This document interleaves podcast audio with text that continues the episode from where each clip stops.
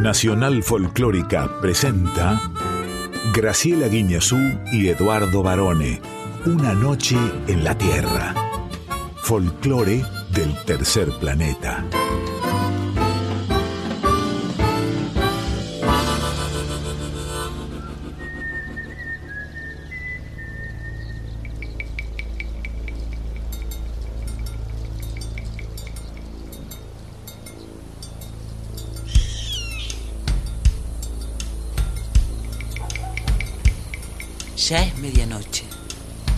Y el aire vibra con los sonidos de un planeta que respira música. Y así comienza nuestro viaje.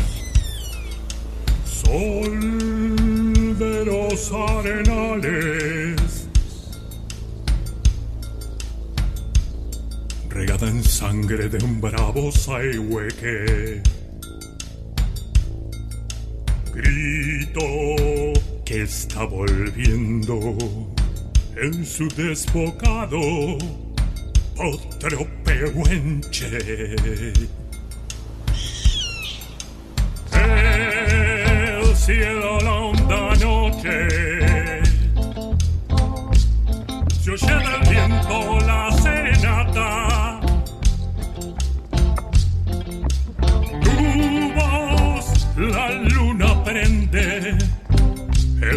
negra simba de mi araucana.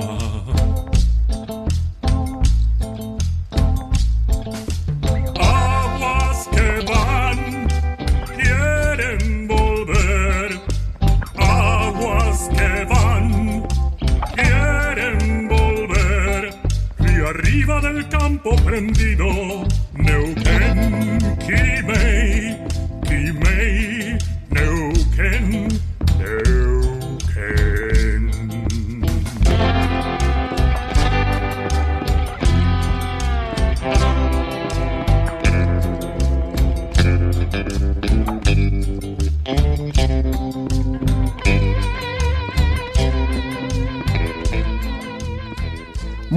buena medianoche, muy buena madrugada. Tengan todas ustedes, tengan todos ustedes, nuestra queridísima audiencia de cada lunes a la medianoche.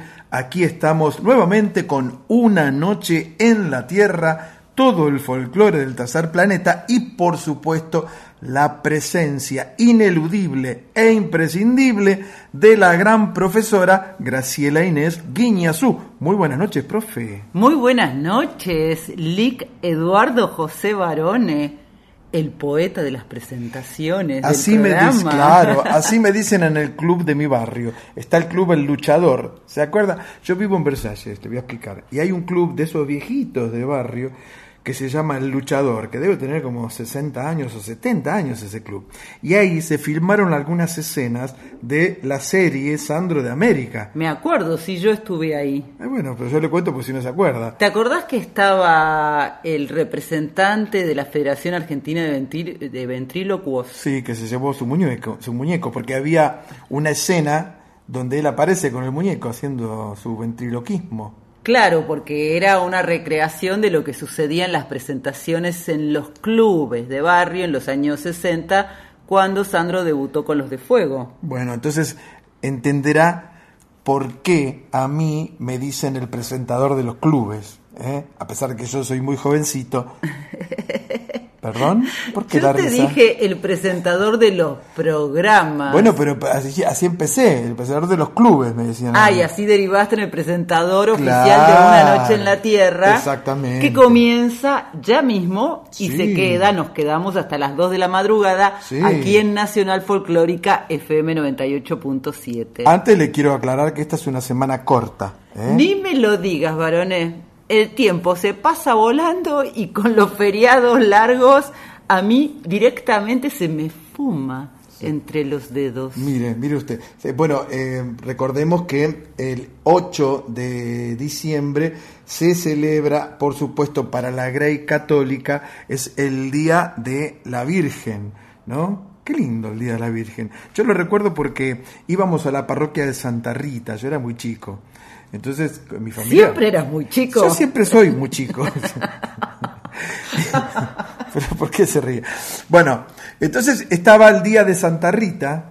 Cada santo y cada santa tiene su día, ¿no? El Santoral, el famoso Santoral. Bueno, entonces ahí sacaban los puestitos a la calle y le vendían esas rosquitas con azúcar, ¿vio? ¿Se acuerda?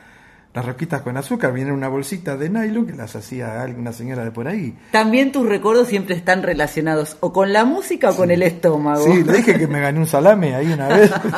en la Porque cambiaste por. En la te obligaron tus hermanas a cambiar sí, sí, por un disco. Por un disco, ahí en la Kermés de Santa Rita. Bueno, entonces para mí, eh, la Virgen es eh, una figura importante. Por, para, por supuesto, para quienes son religiosos, para quien no, quizás no lo sea. Sí, a mí también me trae muchos recuerdos de mi infancia. Yo ya conté que iba a la parroquia del barrio en Florida. ¿Cómo se llamaba su parroquia? Ah, la maté. Era la de, de San Pablo. Ajá, la parroquia de San Pablo. sí, el padre Pico, que era muy amigo de mi mamá, que se llamaba Rita como lo, bueno, se llamaba Vicenta Como Santa Rita. Sí, pero ella tenía su nombre artístico. Y eh, lo que quiero decir es que a mí me gusta también el 8 de diciembre porque es el día que se arma el arbolito de Navidad. Ah, sí. Sí, señor. Ah, pero no son 20 días antes. El 8 de diciembre. ¿Sí? Yo tenía entendido que eran 20 días antes y, se desarma 20 días después. No, el 6 de enero se desarma. Uh. Y el viernes vamos a aclarar que es un feriado turístico. Por eso esta semana es más cortita. Es un puente. Es un puente. Bueno. Como un puente es nuestra querida audiencia, un puente de amor, porque nos deja mensajes, sugerencias, comentarios desde ya mismo y durante toda la semana a través de nuestras redes sociales. En Instagram, arroba Una Noche en la Tierra, FM 98.7. El Facebook. Una Noche en la Tierra. Nos acompañan. Quique Pessoa en la presentación artística. Nuestro padrino. Uy, escuche. Hola, soy Chucho Valdés, en Una Noche en la Tierra. El gran Chucho.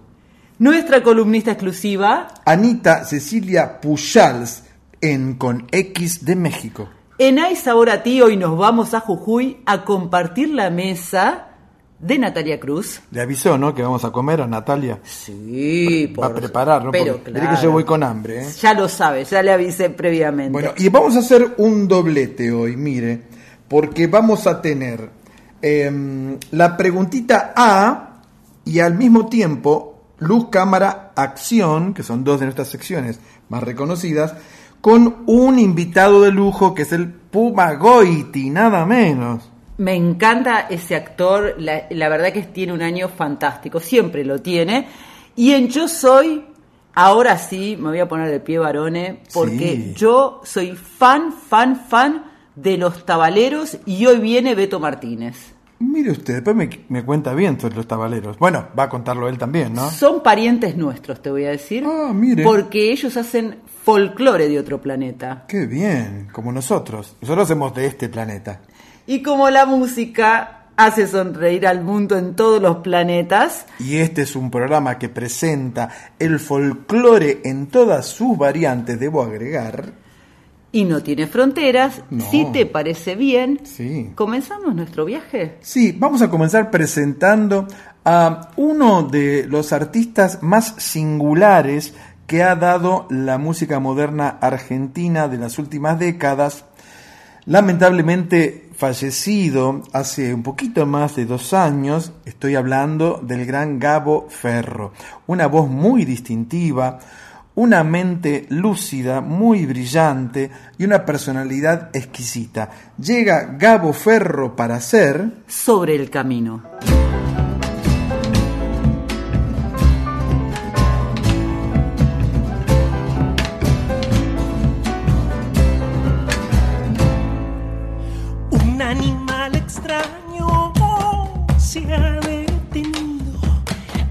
De un pozo seco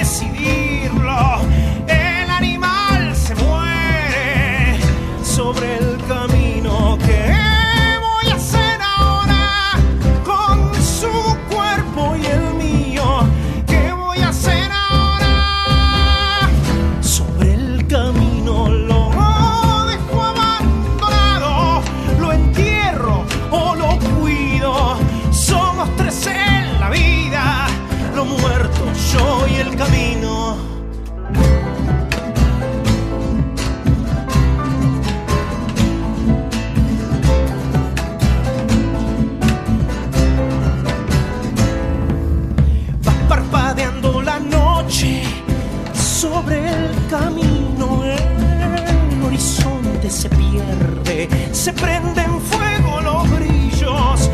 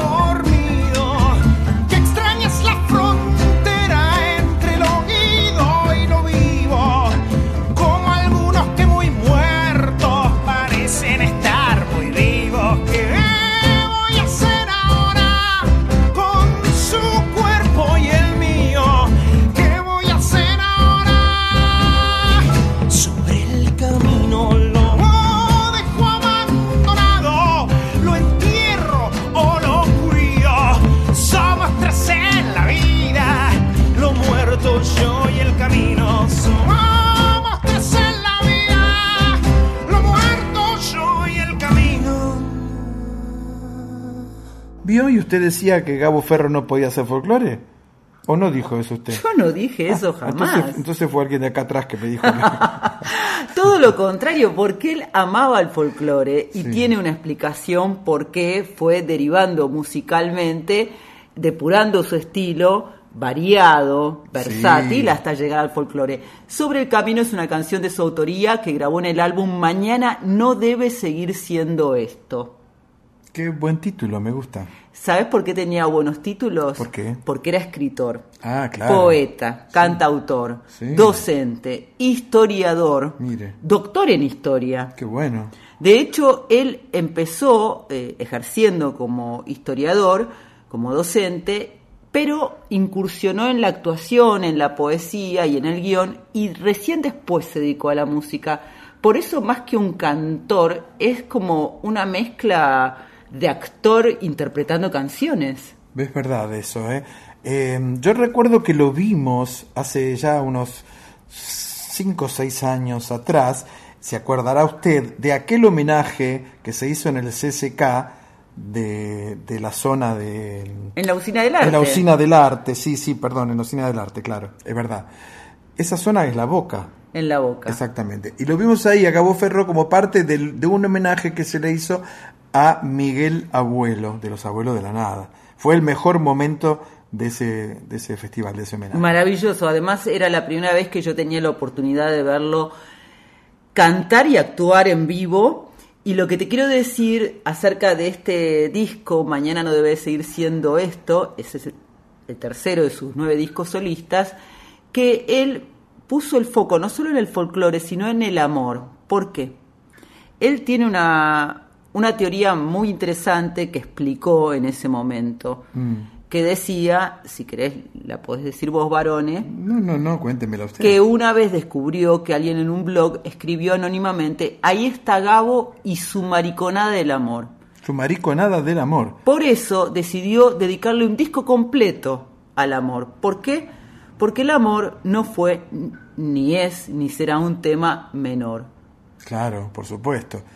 El amor es el combustible que mueve a todo el universo, para empezar a hablar. Y se pregunta, ¿cómo que hablar de amor es marica? El tratamiento de algunos y algunas, sobre todo del pop latino, ciertos subgéneros de la canción, lo realizan de manera liviana, sostenía Ferro en aquel momento, Sí. pero el amor como problema de liviano no tiene nada. Ajá. Vamos ahora a la provincia de Jujuy. Sí, qué lindo. Yo quiero ir, pero de verdad, a Jujuy, ¿eh? Mm, es, yo quiero ya- ver las montañas, las montañas de los... La de los siete colores. Eso quiero ver. Es muy lindo. Quiero ir al Jujuy. Tantanacuí, quiero ir al... al- A las Salinas. Sí, a todos esos lugares. Hay muchísimos lugares preciosos y es muy lindo recibir a Natalia Cruz, que es una amiga de la casa, está súper contenta. Ella va a contar un poco por qué y yo voy a contar otro poco después. Entonces llega a Hay Sabor a Ti desde Jujuy, Natalia Cruz.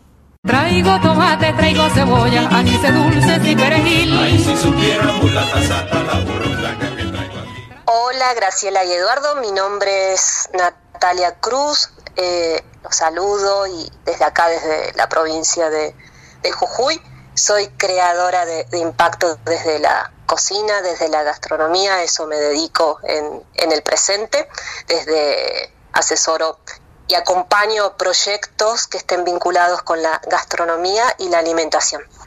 Buenas noches Natalia, es un gusto volverte a tener en esta sección que es Hay sabor a ti, porque la última vez que hablamos estabas en una búsqueda gastronómica desde ese proyecto que tenías como club de cocina, pero ahora por lo que nos contás, eh, fuiste para muchos lugares, como una gran ensalada rusa. sí, así es, sí, una ensalada rusa una rica ensaladita andina, pero en fin, una ensalada.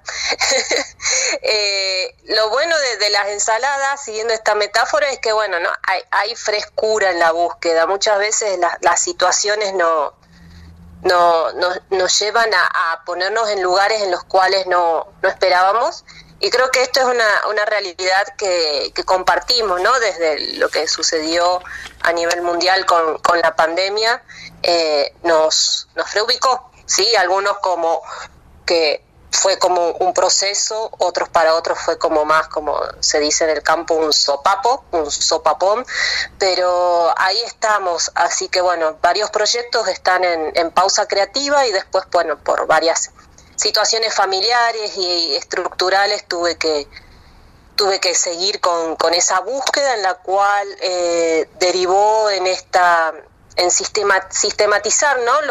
los, distintos saberes acumulados a través de, los años en los cuales estuve vinculada y en los cuales fue como un gran, un gran, digamos, morral, por decirlo de alguna manera, eh, lleno de aprendizajes, eh, errores, y sobre todo cuando uno tiene e, este camino poder indicar, no, no una, no como fórmulas y una receta eh, acertada y, metódica, pero sí hay, metodologías y sí se puede sistematizar y, estandarizar eh, procesos. Entonces desde ahí eh, nació este, este proyecto de, del estudio y, consultora gastronómica Pangea.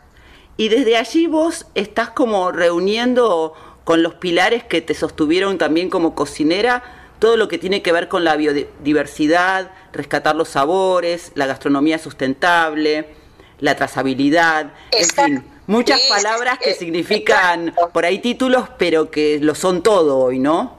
Exacto, porque estamos en un punto en el cual, por más que los, proyectos o establecimientos gastronómicos eh, no tengan en su organigrama o en su plan de, de negocios o en sus ideas eh, iniciales eh, utilizar ¿no? y, vivenciar estos, acercarme estos, estos conceptos, hay una, ya hay una agenda y una presión social en la cual eh, todos nos, nos, tenemos que poner de acuerdo que hay una problemática social y ambiental que nos involucra a todos y que uno de los motores principales de, de este escenario es el, el que vincula los proyectos eh, alimenticios, el sector, eh, la cadena agro, agroalimentaria, digamos, en, distintas etapas de la o en distintas fotos de lo que se puede representar como esta cadena, también están los, restaurantes, los catering eh, y todos los servicios vinculados, ¿cierto? Entonces, como que sí o sí en alguna parte, ya sea como implementar un proceso eh, paulatino o ver un, un punto focal de lo que está sucediendo o establecer una agenda o una guía de, de, pautas, ¿no? De, lo que sería la gastronomía sostenible para ese establecimiento, es necesario en este momento. Se necesita transmitir esa mirada que conjugue eh, ese juego de equilibrio entre la cocina tradicional y la cocina de innovación, ¿no? Y todo esto en un marco de desarrollo sostenible. Natalia, a mí hay algo que me llamó la atención de lo que vos comunicás y es que le pones el foco también en cuánto nos afecta en la cocina el cambio climático. Sí, así es, como toda acción tiene su, su huella y su impacto.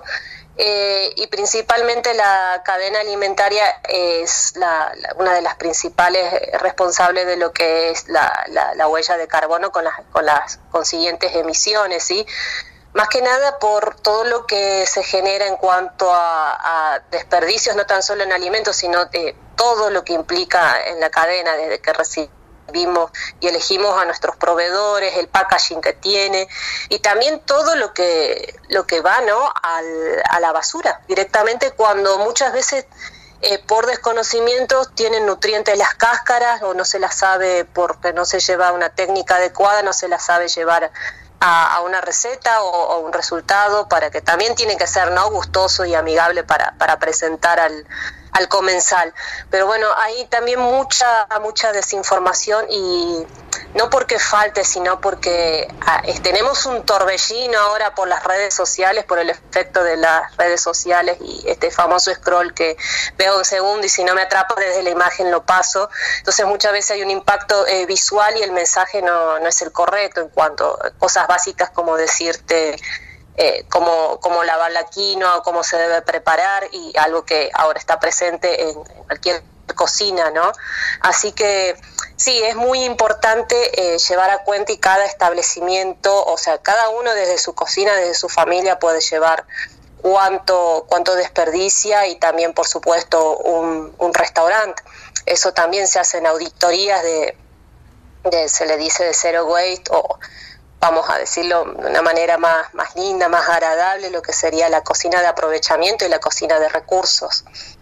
¿Cómo está en, la provincia de Jujuy esta situación? Porque uno cree que eh, aquí en la ciudad de Buenos Aires el contacto con el producto no tiene la cercanía que sí tiene, por ejemplo, en Jujuy. ¿E, e, ¿Es más consciente? Y acá tenemos también todo, eh, estamos en, en la etapa ya desde hace años de, digamos, desde hace décadas, lo que implica la, globalización. Entonces, bueno, estando en Jujuy podemos encontrar también lo que representa el mercado limítrofe con, con Bolivia y también con los mercados centrales del país. Si vamos a, los mercados de concentración, se les llama acá, los mercados de verduras y frutas, también encontramos todas las, eh, las verduras y frutas de, que llegan las manzanas, las peras de, de, del sur, eh, por decirte lo, más representativo y lo que y lo que bueno tiene como mucha presencia acá. Eh, si bien está esta, ¿no? Es por ahí se, se tiende a romantizar que porque quizás es un lugar más, más limitado eh, geográficamente, está esta cuestión de la, de la cercanía y a veces no, no, no es tan así, es algo que se está trabajando mucho en distintos niveles pero también hay que tener en cuenta que si nosotros como jujeños viráramos y consumiéramos todo local, tampoco eh, habría una capacidad de abastecimiento para eso, entonces también es todo un proceso. Eh, lo cual nos lleva a, valorar ¿no? lo propio, pero también a valorar eh, lo que significa esta, esta diversidad. En, los distintos mercados también que he tenido la dicha de visitar, eh, no siempre son los, los productos locales lo que se ofrecen, es, siempre una, una vidriera de todo lo, lo próximo y también lo, lo, regional. Entonces podemos encontrar de, distintas provincias y, y, no tan solo las más cercanas. Sé que entre tus proyectos está volver a abrir las puertas del club de cocina. Sí, por supuesto, ahí está, en reposo activo y creativo, sí, sí, cuando sea el momento propicio, así será para también compartir desde, desde otros talleres y espacios para, para las personas, los turistas que nos visiten y también, por supuesto, para, para los jujeños. Y mientras tanto, ¿seguís despuntando el vicio de la cocina? ¿Cocinando? y para los propios, sí, para mi abuelita, por supuesto, y, bueno, para, para la familia y más que nada porque ahora tengo otros ritmos de trabajo, vamos ahí alternando, vamos alternando la cocina. Te lo preguntaba porque vos sabes que a Eduardo a esta hora de la madrugada siempre le dan ganas de comer algo rico, aunque sea virtualmente. Y yo le dije que vos cocinás riquísimo. ¿Qué se te ocurre que podés prepararnos rápido? Ay, rápido. Bueno, para que vean que no todo es, a ver, me tomás ahí de sorpresa, para que vean que no todo es como esto, como si fuera un video de Instagram en lo cual sale todo perfecto.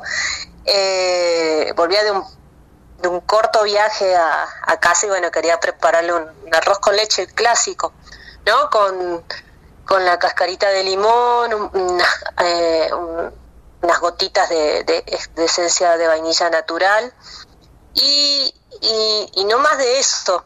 Pero calcule, tenía solamente eh, un litro de leche para lo que es una taza de arroz, por lo, por lo cual es poca leche. Pero bueno, en mis ansias de prepararlo lo hice, estaba riquísimo y quedó como que el arroz absorbió todo, el, el almidón del arroz absorbió toda la leche.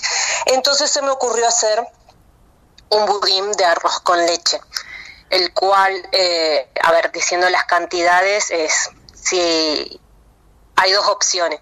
Si el arroz eh, en tu receta lo absorbió todo en la leche o podés dejar en, eh, siempre no, se deja en remojo una hora o un poquito más para que realmente ahí haga, se active eh, cuando ponemos a fuego muy lento el, arroz. Si querés hacer esta receta, podés hacerla siempre llevando menos leche de lo que lleva cualquier receta que que tengas a manos de ya sea de la familia o de alguna cocinera que siga. Cuando ya tengas el arroz con leche, que tiene que ser que el arroz absorbió completamente la leche o que queda un poquito de leche, eh, saborizada por supuesto con un poco de canela, no exagerar con la canela porque si no puede ser muy invasivo, depende si lo haces en rama, también descartarla y ya dejarla ahí para, para tenerla para una plantita o la dejamos secar para otra receta porque generalmente siempre es muy, muy, muy fuerte la, canela en rama, ¿sí? Eh, bueno, la, apartamos y siempre, bueno, ya sea con el endulzante que elijas, ya sea alguna stevia de calidad o un azúcar mascabo o miel o el azúcar común, siempre en menor cantidad el azúcar común lo recomiendo, y cuando tenemos este preparado de arroz con leche, vamos a buscar una, ya vamos a tener prendido el horno, vamos a buscar eh, alguna harina que, alguna harina noble de confianza que no va a ser más de media taza, ¿sí? Y de ahí vamos a ir incorporando agua, que es aproximadamente eh, media taza de agua, pero de a poco vamos a ir agregando al arroz. Luego de agregar la harina, un huevo, un solo huevito, y de a poquito el agua para ir mezclando de a poco, envolviéndolo para lograr la consistencia de lo que es una, mezcla de, budín. Cuando llegamos a esa consistencia, eh, bueno, lo llevamos directamente al, al horno, eh, no más de 30 minutos y tenemos un riquísimo budín de arroz con leche, que lo podemos acompañar con miel de caña, con frutas, con lo que sea. Me encantó y además te confieso, Natalia, que con la original del arroz con leche me llevaste a mi infancia a la cocina de mi abuela, que lo hacía riquísimo. Sí, de eso, de eso se trata la cocina, sí, de eso se trata la cocina, de teletransportarnos a, a todos esos escenarios y activamos todos los sentidos, ¿no? Activamos el gusto, el tacto, el olfato, eh, lo visual, que es lo primero que entra, y ahí, pero se activan todos los, sentidos, sí, sí, sí, y ahí nos, nos, nos, hace viajar bien lejos a través del tiempo. Eso es lo más emocionante y te agradecemos esta emoción, Natalia. Para maridar nuestra charla, nos gustaría que nos compartas una canción que a vos te guste. Alguna de Ricardo Vilca, de, de acá de, de Jujuy, nuestro gran compositor, autor, artista, eh, alquimista de la música, cualquiera, cualquier canción que tengan de él también eh, creo que va a ser muy agradable para, para compartir. Vamos entonces. Va a ser como, sí, así como fue esa receta, va a ser también esta canción de melodía de Ricardo Vilca, va a ser para todos los oyentes una verdadera caricia al corazón. Vamos a elegirte una especial entonces para vos. Natalia, mucha suerte con todos estos proyectos y esperemos que cuando estés con el Club de la Cocina volvernos a, a conectar. Muy bien, así será, Graciela. Muchas gracias por la llamada. Beso enorme.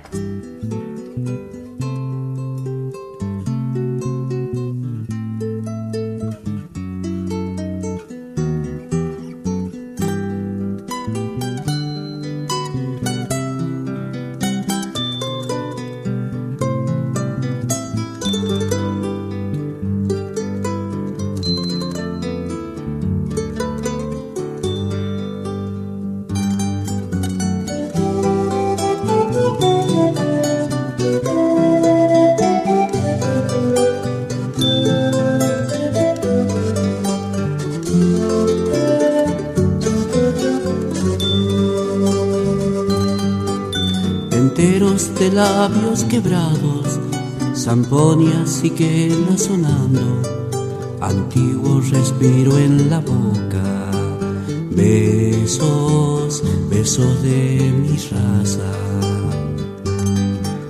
Perdida en la noche el silencio, la tarde que se hace distancia, misterio que el tiempo descifra. Ese, ese es tu respiro. Siento que no es que en el viento huye, trayendo amores y silencio de las peñas que encierran el sol en su corazón entre irampos de luna zampoñas que en el viento huyen. En viaje buscan el cielo un cóndor va como mi ser. Resucitará buscando la luz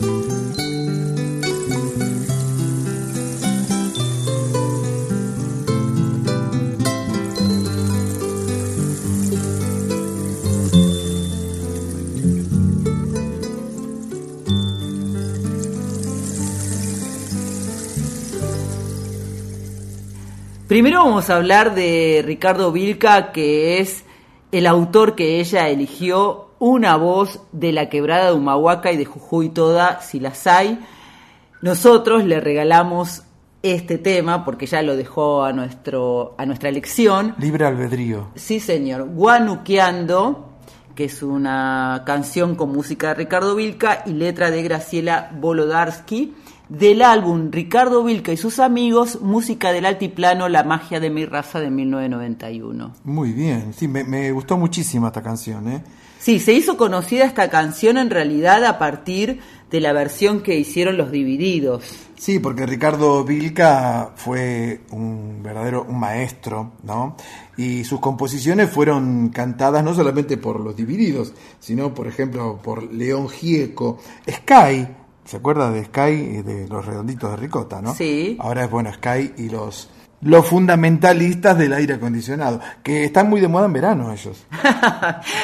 bueno, Ricardo Vilca fue un gran maestro, en serio, de música, autodidacta, enseñó a los niños de la quebrada todo lo que él aprendió y desde 1983 eh, la UNESCO lo ha considerado como, en un reconocimiento por su contribución cultural a la quebrada, una persona realmente encantadora que también murió muy joven en el año 2007 y es el gran embajador que tienen los jujeños. Natalia que es cocinera, creadora, como nos contaba, de impacto en gastronomía y alimentación, consultora gastronómica Pangea. Nosotros la conocimos cuando tenía un club de cocina, ¿te acordás? Mm, levemente. Con Duana.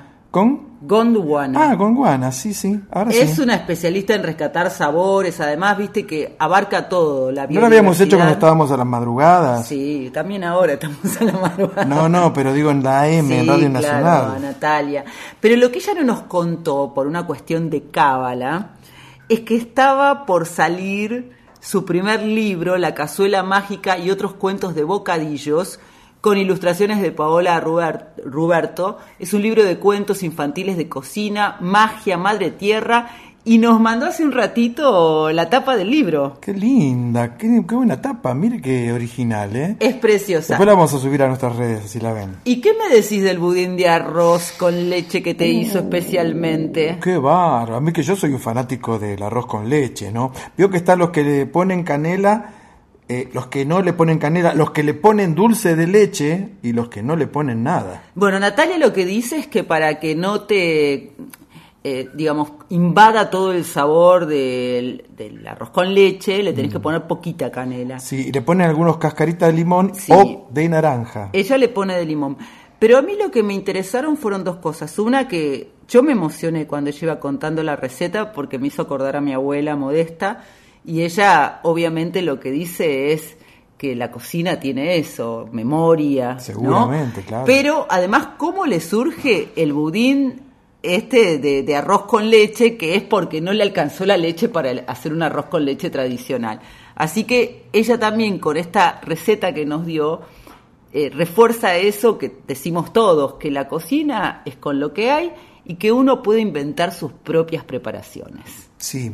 Y mm, no me sirve un potecito más porque no me, no me dio nada. Mire lo que me dio de arroz con leche, nada. Usted está un poco amarreta últimamente. Mira, te sirvo más Sí. porque como nos vamos a quedar hasta Acá, las dos acá, aquí en la folclórica, ¿cómo me trajiste? Póngame acá. Tenemos mucho tiempo por delante, Sí. varones. Bueno, cómo no. Yo mientras como y, y habla Quique, Quique Pessoa. Una noche en la Tierra. Suena el folclore del tercer planeta con Graciela Guiñazú y Eduardo Barone por Nacional Folclórica FM 987. Profesora, por el mismo precio, hoy, solamente por hoy, vamos a hacer un combo de dos columnas en una. Llegan aquí entonces La preguntita. y luz, cámara, acción.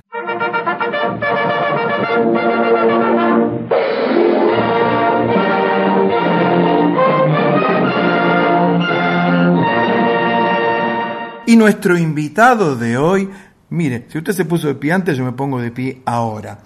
Porque este tipo, además de un gran actor, es un gran tipo, siempre con buena onda, siempre dispuesto a hablar, ¿eh?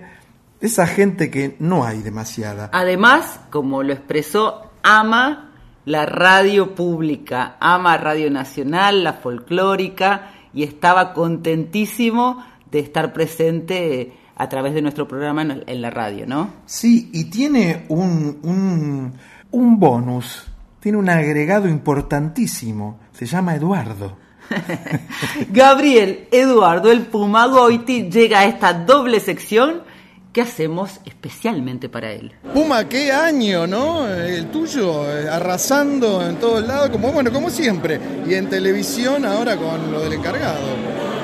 La verdad que muy feliz, muy feliz y, y con esta noticia que hace poco me enteré que voy a hacer la obra de mi vida, porque yo me hice actor viéndolo a Ernesto Bianco en el año 77 en esta sala. Yo lo vi acá. Exacto, en esta, la Martín Coronado en el año 77. Así que esperé, esperé 50 años este llamado del, del teatro para, para hacer, para protagonizar Sirena Bergerac, así que estoy conmovido. Se- Sería como para empezar a decirte algo. Eh, quiero empezar a ensayarla ahora. Es un desafío muy grande porque la actuación de Ernesto Bianco en aquel momento era realmente Monumental, era monumental, ¿no? monumental. Era algo que hasta no se había visto incluso en el No, San Martín. no, es más, y, te- y lo- los viejos maquinistas te dicen que nunca se bajó tantas veces el, el telón en el saludo. Decían que hasta 12 veces se bajó el, para cuando salía a saludar a Ernesto Bianco. Así que imagínate lo que producía ese animal. Incluso Bianco tuvo una carrera bastante parecida a la tuya porque él hizo mucho humor también en televisión. Mucho, mucho. Bueno, yo vine, fíjate vos, vine, yo nada que ver con el teatro, ¿viste? Y mi abuelo hacía rato que me quería traer al teatro. Le digo, no, no me interesa. Mira, te voy a llevar porque yo, vos te divertís mucho con Bianco en televisión. Digo, ah, es un fenómeno el flaco, le decía yo. Bueno, ahora lo vas a ver en teatro. Gracias a la televisión, que yo lo veía, dije, ah, entonces voy a verlo. Y si en televisión me mataba de risa, acá directamente me hizo salir a un metro del piso. Verlo haciendo de Bergerac en, en, en, poesía, en verso alejandrino, eh, pues, con, esos textos maravillosos y bueno, es el día de hoy que me acuerdo y me estremezco. Lelutier dice que a diferencia de los actores dramáticos, el actor humorístico tiene en el momento el termómetro de si a la gente le gusta o no, porque cuando hace un guaco, un chiste, inmediatamente la gente se ríe o no. Sí, puede ser. ¿A vos te ha pasado esto? No Digo, sé, puede ¿te ser. gusta que- más la comedia o el A mí no, a mí me gusta actuar, me gusta y amo y respeto todos los géneros y, y la verdad que es- eh, o sea, me sigue resultando, gracias a Dios, muy difícil la actuación. Muy difícil me sigue resultando. No se Y- nota. Bueno, gracias, es mi trabajo que no se note, pero a mí me resulta realmente muy difícil. Tanto hacer comicidad, como hacer comedia, como hacer este drama. Me parece que, que es eso, le tengo un gran respeto y siempre me tiemblan los dientes siempre. Y me alegro que, que parezca que no, pero la verdad es eso. Además se pusieron de moda en los últimos 20 años más o menos los villanos. Y a vos el villano te sale bárbaro. Y los villanos están de mo- Sí, bueno, muchas gracias. Y son los grandes personajes también. La verdad que en la literatura universal los, los grandes villanos son los que marcan las historias. Así que sí, me encanta, me encanta. Tengo el privilegio de hacer muy buenos personajes, la verdad. Soy muy- estoy muy agradecido de mi carrera. ¿Vas a estar en la segunda temporada del encargado? Sí, estamos en este momento filmando la segunda temporada. lo único que puedo, viste, ahora se, se usa el término espoliar, no hay que espoliar, no sé qué quiere decir. Pero yo me atrevo a decir que solamente con lo que hace Norman Brisky en la segunda temporada vale todo. Para la querida Radio Nacional Folclórica, nuestra radio, un abrazo enorme para Graciela y Eduardo. De verdad, muchas gracias y aguante Radio Nacional. Gracias, Puma. Hasta siempre, muchas gracias. Profe, si me permite, le voy a contar algo, porque cuando yo lo entrevisté de manera solapada, ¿eh? hay que decirlo, él estaba en la presentación de la temporada 2023 del Teatro San Martín, lleno de periodistas y de actrices y de actores, de directores. Era un pandemonium el hall del Martín Coronado. Sin embargo, él muy amablemente atendía a todo el mundo, saludaba, etc. Cuando empiezo a hablar con él, me nombra cuál fue el momento que lo decidió ser actor. No va y me dice lo mismo que digo siempre yo cuando voy a San Martín. Yo cada vez que voy al Teatro San Martín, digo, y me quedo hablando por ahí con Fernando Brenner, que es un amigo, o, con Carlitos Pacheco, que es el crítico de la Nación, no etcétera. Yo siempre les digo, yo acá vine a ver El Cirano de Ernesto Bianco. Y todos me dicen, no, ¿en serio? Y sí, porque fue un mojón en el teatro argentino. Ernesto Bianco, que era el gran actor cómico de la televisión, era un actorazo. Bueno, el Puma, como recién lo acaba de contar, decide hacerse actor porque fue a ver una de las funciones del Cirano en el año 76, 77, por ahí, ¿no? Sí, 77 cuenta él que bueno, fue gracias a su abuelo, que como su abuela le contagió este amor por la actuación, porque él no tenía idea qué quería hacer antes de, de empezar a definir esta pasión, y 50 años esperó para protagonizar Cirano, Eh, lo decía que estaba muy conmovido y se lo notaba en la voz. Eh, Cirano es una obra del francés Edmond Rostand, Sí. y en este caso va a tener la dirección de Willy Landin, con traducción y adaptación de Gonzalo de María, y va a estar presente en la temporada 2023 del Teatro San Martín, que es donde lo viste vos y donde lo vio él en la misma sala. En la misma sala. Vamos a ir a verlo, dígame que sí, por favor. ¿eh? Sí, por la supuesto. conmino públicamente. no, y otra cosa es que mm, él decía en este pequeño reportaje, ¿no? Que le encanta ser el villano, que los villanos están de moda últimamente, por supuesto, pero es un villano simpático, ¿no? Siempre, por, por supuesto. Empezó siendo, empezó siendo como el chanta, el típico chanta argentino, así, pero se ganó eh, la simpatía de todo el público. Lo que pasa es que él tiene paralelamente las tres vetas del actor muy bien identificadas y con diferentes caminos en algún momento. Estudió en el Conservatorio de Arte Dramático, comenzó en el cine actuando, siguió en el teatro, Pero claro, la popularidad, como también él lo reconoce, le llegó con la tele en donde hizo de todo realmente. Sí, yo me acuerdo, por ejemplo, de Son de 10, ¿no? Ponía Franchella, él estaba en Ponía Franchella. Sí. Que de hecho que cuando lo repiten aparece ahí el Puma. Eh, y, y los Roldán.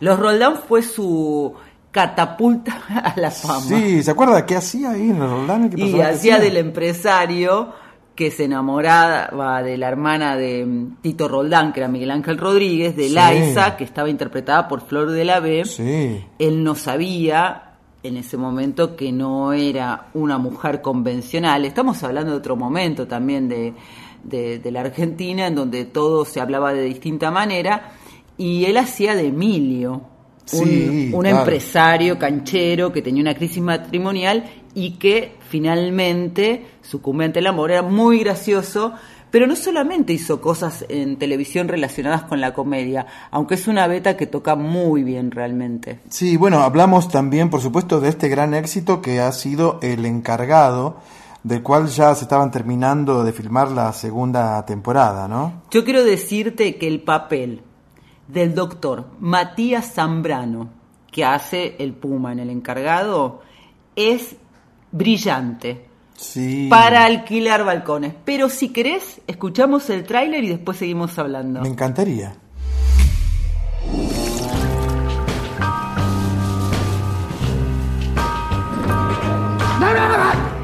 Hola, Liceo.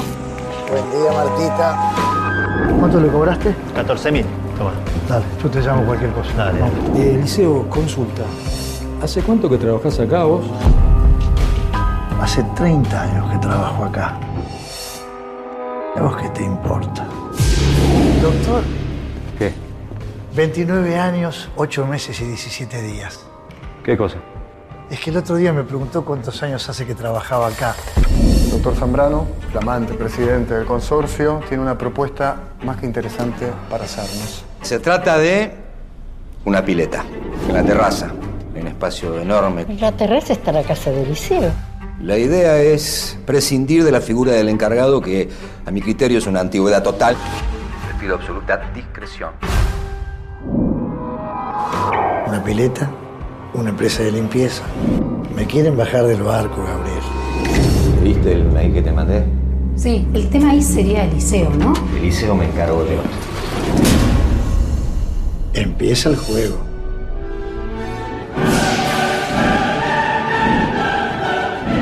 Noches. ¿Qué escondes, pedazo de solete?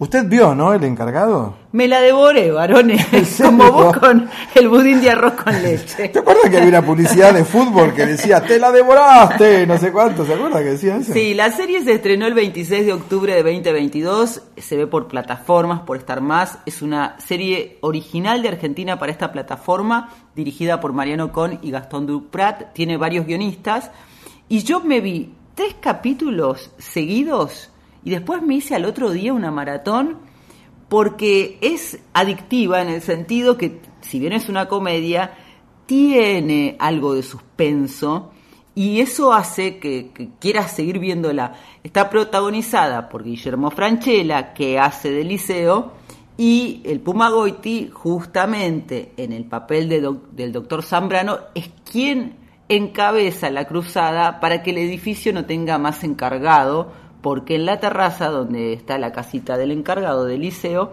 quiere hacer lo que hay ahora, una amenity, pileta, parrilla. y desalojaba al portero. Exactamente. Entonces, este liceo, que es bastante pillo, ¿qué hace? Empieza a armar un plan para que fracase el, este proyecto y lo logra.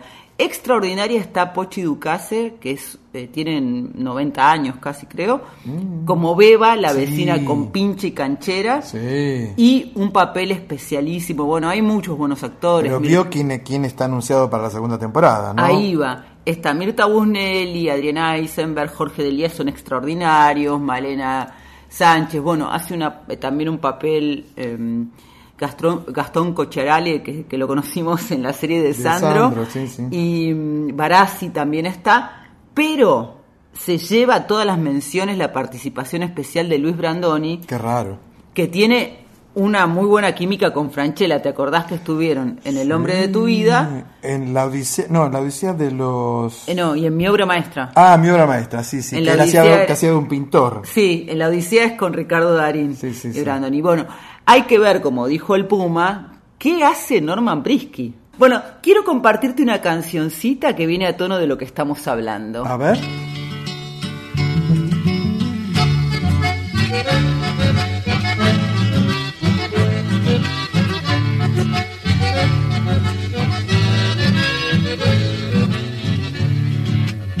¿Qué ha pasado negro? ¿Qué has hecho portero? Siendo que en el pago eras tan islero, patrón de lagunas, señor del estero. Hoy te veo rodeado por el gris cemento.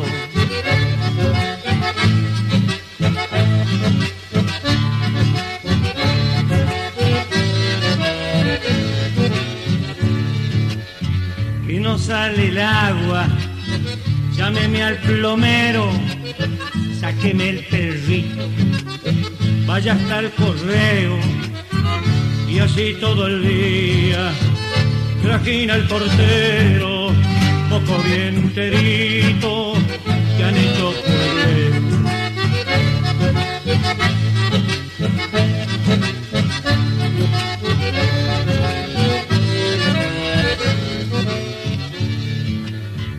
Santa Fe al norte, allá en Malabrigo, el arroyo, el toba, ese fue tu amigo, te hiciste vaquiano entre mocovíes y te esperan siempre porque sos su hermano.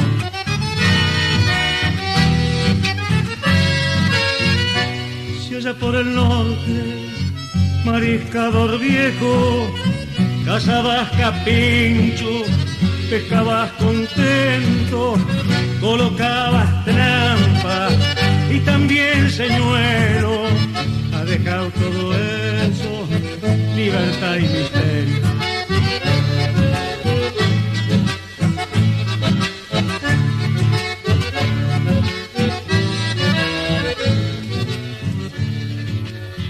en Rioja hay corrientes, en el Gran Rosario te veo embretado. Entre los extraños, te tienen al trote haciendo mandados, vuélvete negrito, vuélvete pa'l pago. Volvete negrito, volvete pa'l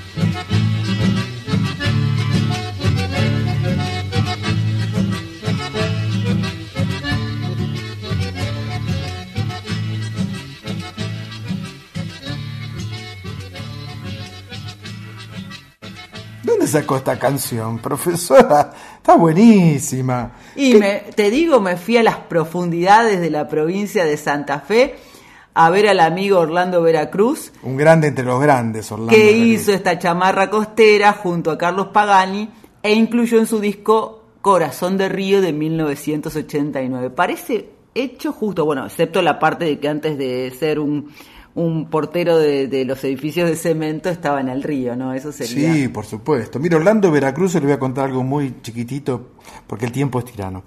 Yo trabajé muchos años en una compañía discográfica que se llamaba Emi Odeon, ¿sí? Era una compañía inglesa, pero tenía una sucursal acá en Argentina. Entonces los artistas que, que había ahí, por ejemplo, eran, qué sé yo, los Beatles, los Rolling Stones, Roxette, Frank Sinatra, bueno, Gardel, el catálogo Gardel. Pero ¿sabe con qué hacían las ventas del mes? ¿Con qué? Con los discos de Orlando Veracruz, que se vendía todo. Ese tipo se vendía todo. Y te digo más, este año en el Día de la Tradición recibió en la Universidad Nacional de Rosario el título de doctor honoris causa. Y no es para menos, ¿eh? Y hablando de las causas que son honorables, varones, Sí. vamos a celebrar anticipadamente el Día Nacional del Tango con un 2 por 1 o doble o nada. Qué lindo. A ver, cuénteme, ¿de qué se trata? El 11 de diciembre, o sea, el próximo domingo, es el Día Nacional del Tango. Claro. Y por supuesto se instituyó con el objetivo de destacar la importancia del tango en la cultura argentina en homenaje a la fecha del nacimiento de Carlos Gardel, que nació en 1890 y según algunas versiones, si hubiera nacido en Montevideo sería en No, 1887. no empecemos con eso, por favor, otra vez no, ¿eh? Y- Gardel era francés, punto. y del director de orquesta, violinista y compositor marplatense Julio De Caro, que nació en 1899. Cómo me gusta la orquesta de De Caro. Entonces, ¿qué nos esperaste? ¿Dos por uno? ¿Primero Gardel o primero De Caro? Primero De Caro con derecho viejo.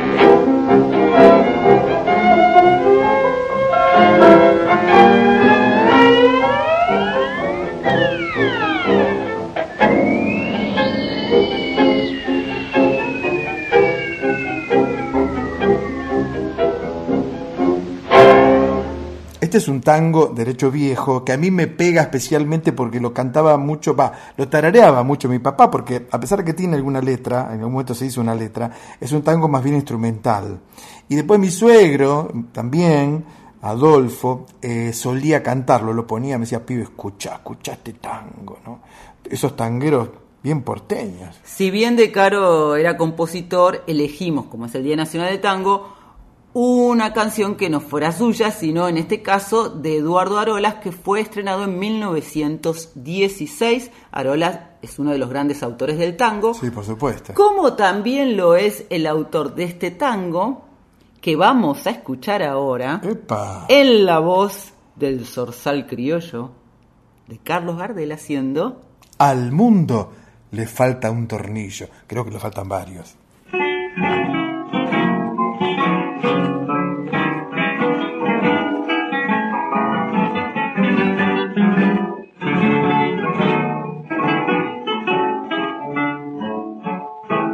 Todo el mundo está en la estofa, triste, amargo y sin garufa, era eugénico y corta. Se acabaron los robotos y hasta yo quedaba gusto, ocho kilos de bajar. Hoy la guita anda de asalto y el puchero está tan alto que hay que usar el trampolín. Si habrá crisis, bronca y hambre, que el que compra 10 de fiambre, hoy se morfa hasta el violín. Hoy se vive de prepo y se duerme apurado y la chivata Cristo se la han afeitado. Hoy se lleva a empeñar a el amigo más fiel. Nadie invita a morfar todo el mundo en el riel. Al mundo le falta un tornillo, que venga un mecánico. ¿Para qué, don Carlos? Uy, uy, uy, mamá mía. Este está todo. A ver si lo puede arreglar. ¿Qué sucede, mamá mía? Se cayó la estantería. O San Pedro abrió el portón. La creación anda a las piñas y de pura rebatiña, abolida sin colchón.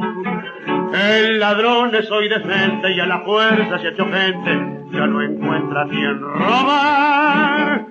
Y el honrado se ha vuelto chorro porque en su fiebre de ahorro él se afana por guardar. Hoy se vive de prepo y se duerme apurado y la chiva hasta Cristo se la han afeitado. Hoy se lleva a empeñar a el amigo más fiel. Nadie invita a morfar todo el mundo en el riel.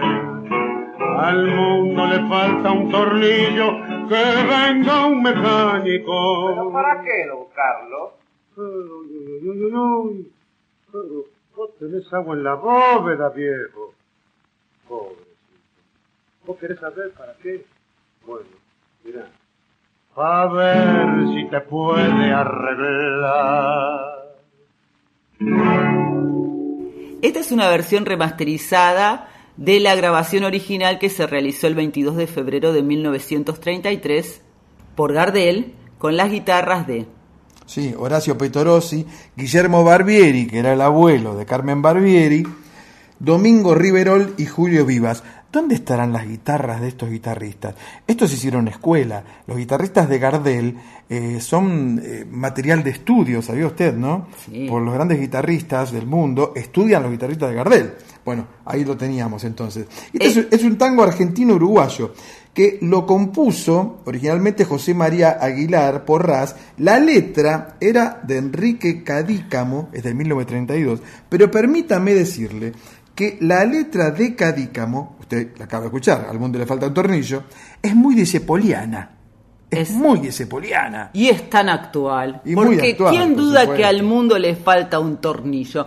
Pero le vamos a preguntar a nuestra amiga, ¿A quién? a Ana Cecilia Pujals, que llega. Ah, con X de México. Escuche la cortina.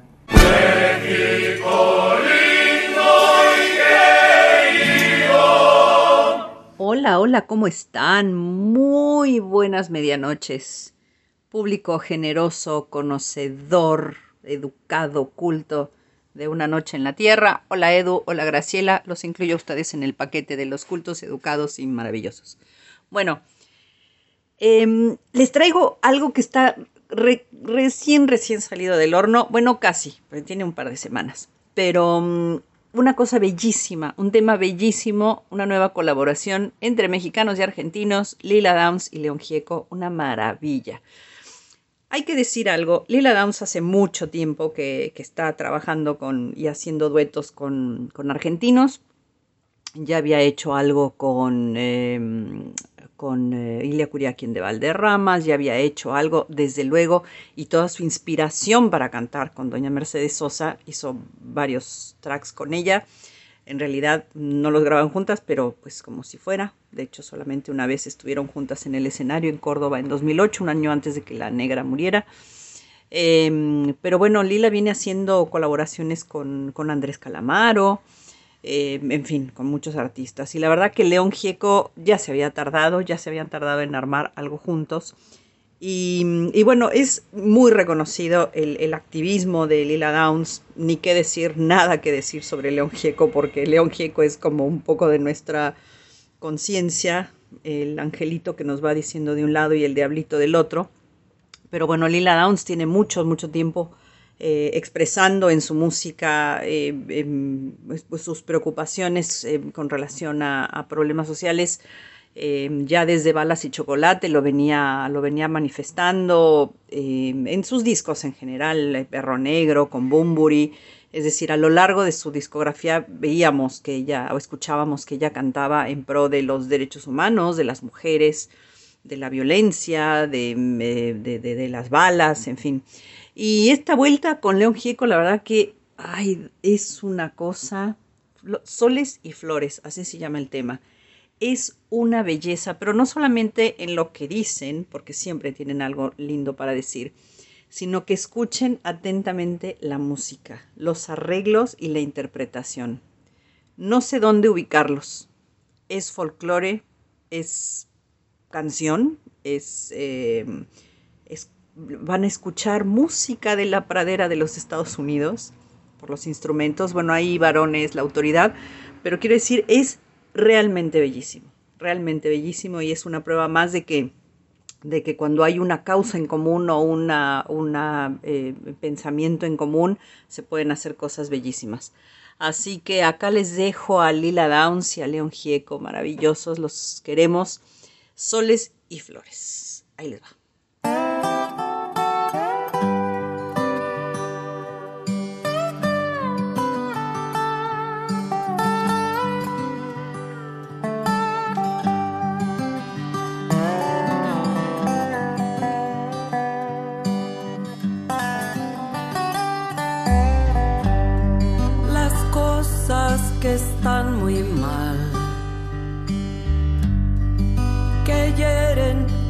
Lastiman,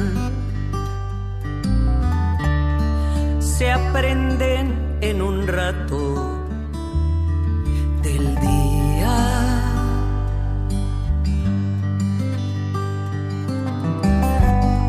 Las cosas que están muy bien que alegran y sanan. Les cuesta bajar del tren que pasa. Dos clases de personas hay. Las que piden y las que dan, las que hacen y las que nunca hacen nada.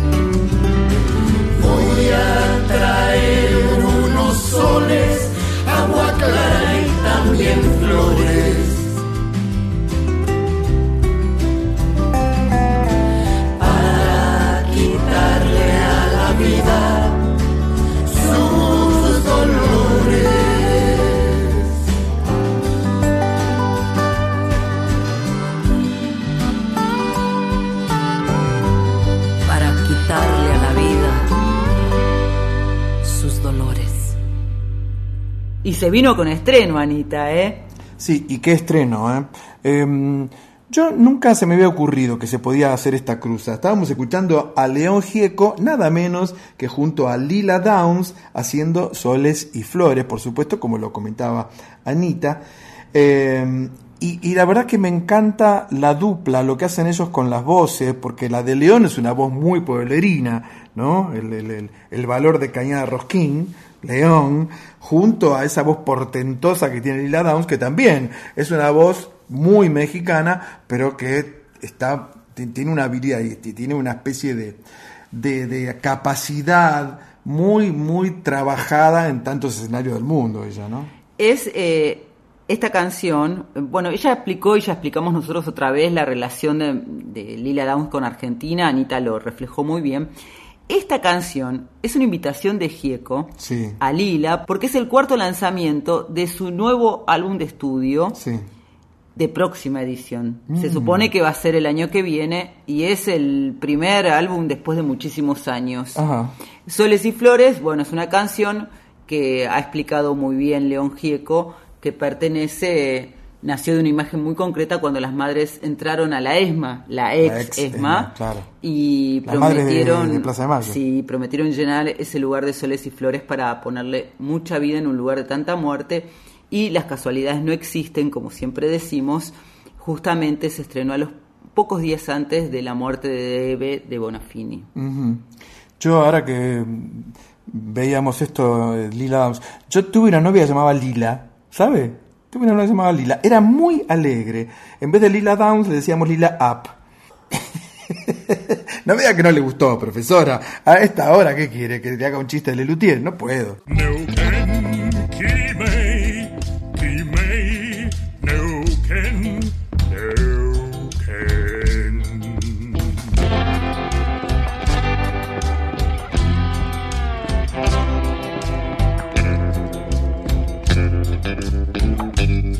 Una noche en la Tierra, folclore del tercer planeta, con Graciela Guineazú y Eduardo Barone. Yo soy, profesora, yo soy, aquí, allá y en todas partes, como decía un amigo mío. Yo soy es nuestra columna donde presentamos artistas que aún no han sido reconocidos popular y masivamente, pero que tienen muchas dotes artísticas que los hacen relevantes. En este caso, ¿quién nos visita? Recibimos a Beto Martínez de los Tabaleros, que como ya dijimos en la presentación de este programa, es un grupo que a mí me encanta mucho, muchísimo. Hola, buenas noches Graciela, buenas noches Eduardo, espero que estén muy bien. Yo soy Beto Martínez de Los Tabaleros y más que feliz de estar esta noche tan bella acá. Buenas noches, Beto. Para nosotros es hermoso recibirte porque a los tabaleros los venimos escuchando desde hace rato, porque ustedes, como nosotros, hacen folclore de otro planeta, en nuestro caso es del tercer planeta. Está perfecto, a nosotros se nos da mucho lo galáctico porque no nos quedamos sesgados solamente en el planeta Tierra viendo tantas estrellas y planetas bonitos en el universo, tratamos con la madera y con nuestras herramientas rústicas llegar hasta allá. ¿Cómo se formaron los tabaleros y hace cuánto tiempo? Uy, estamos como las, las veteranas que no nos gusta decir la edad, porque en realidad eh, los tabaleros nace como una banda de lo peor de la secundaria y, y bueno, y fuimos primero una pandilla delictiva antes de ser eh, proyecto de músicos, pero teníamos ese, esa afición por la provincianía y por por el folclore. Entonces, bueno, devenimos en, en una banda, por suerte, y, y de delito. ¿Y esa pandilla delictiva estudiantina soñaba con lo que le sucede hoy? No, pero va, siempre fuimos eh, muy soñadores, ¿no? Pero no, de arranque no me imaginaba que, que íbamos a tocar y que íbamos a hacer ocho, y como se llama, y mucho menos que, iban a pasar los años y que cada vez íbamos a estar más enamorados del proyecto. Taba quiere decir, eh, es un juego, el nombre de un juego, pero también es un hueso. ¿Por qué razón se pusieron tabaleros?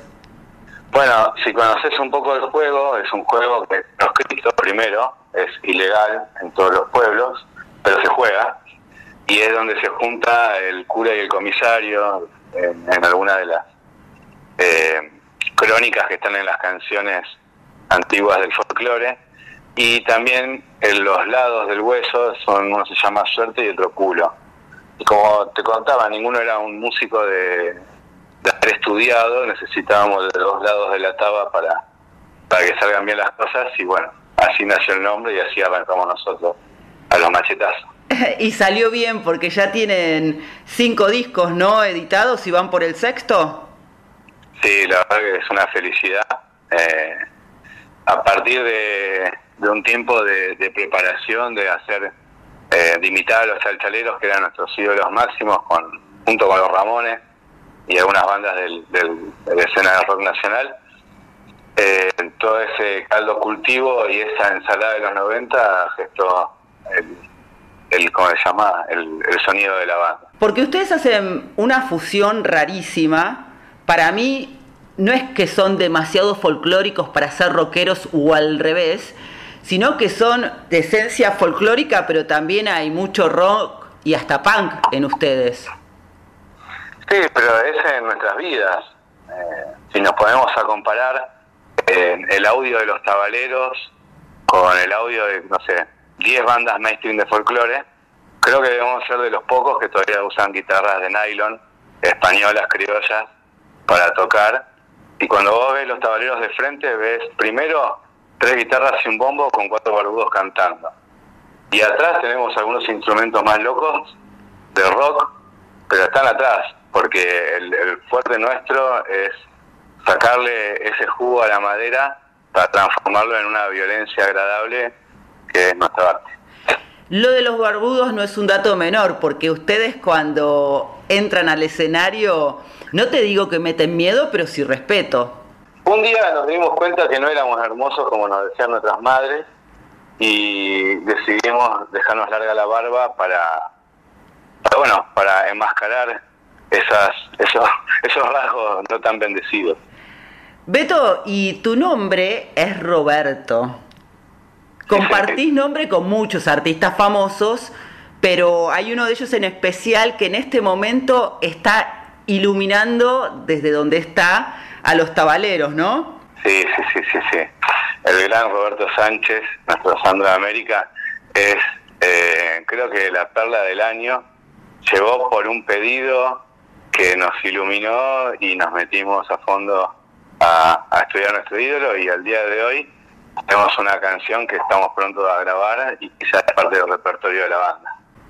Porque yo te amo, que la, versión original la transformamos en un guayno, pero mantuvimos el tono y los, los arreglos del maestro, así que estamos súper contentos y yo creo que la gente también, porque la reconoce, la canta, la baila, y en ese momento carismático somos felices todos.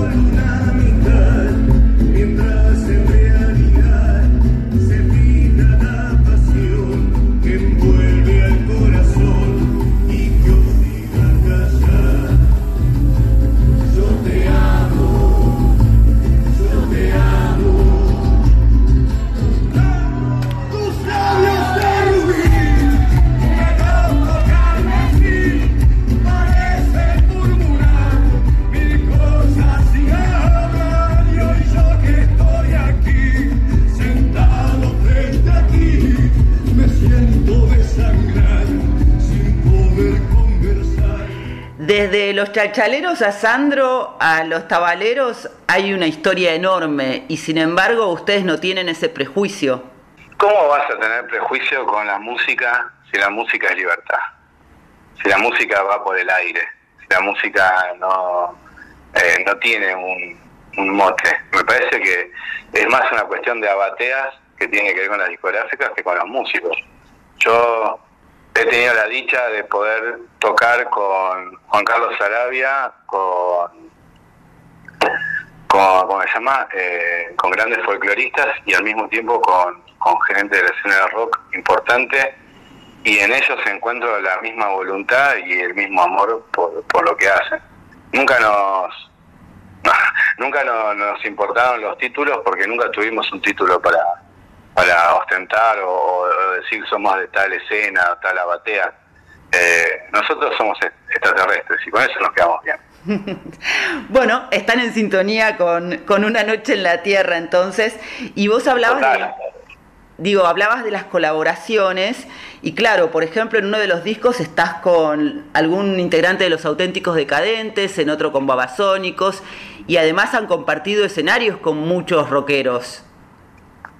Sí, sí, sí, desde los DECA que no solo nos han eh, acompañado cuando grabamos el DVD con una de las canciones más lindas que tenemos, sino que han producido el, cuarto disco de la banda y hemos aprendido un montón de ellos.